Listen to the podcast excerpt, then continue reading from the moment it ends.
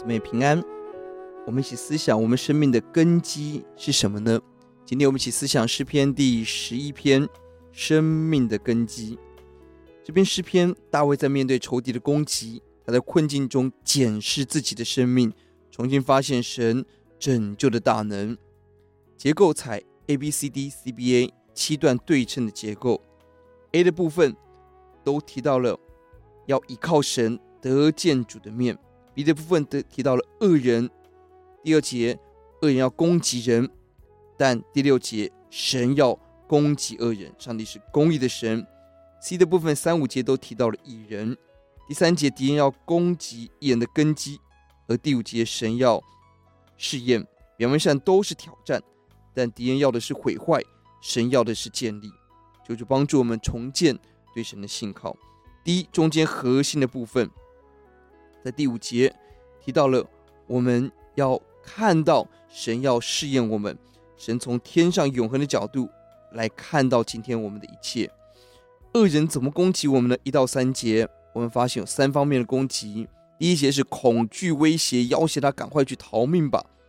第二节是暗箭攻击，第三节破坏根基。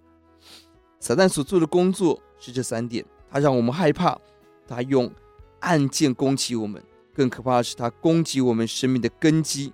这根基就是我们生命到底要依靠什么？我们要走自己的路，还是走上帝的路？我们的生命的根基要放在哪里？要放在外面会改变的环境，还是放在不改变上帝的真理？什么是根基？圣经当马来福音第七章，根基是遵行神的旨意。我们根基立在磐石上。箴言第十章，生命的根基是平安生命。格林多前书三章，根基是耶稣基督，是生命跟真理的基石。到以弗所书提到的根基。是我们的信仰要建立在使徒先知真理的根基上。格鲁西书的根基是信心，提摩太前书根基是永远家业的根基。弟兄姊妹，我们的生命根基在什么地方？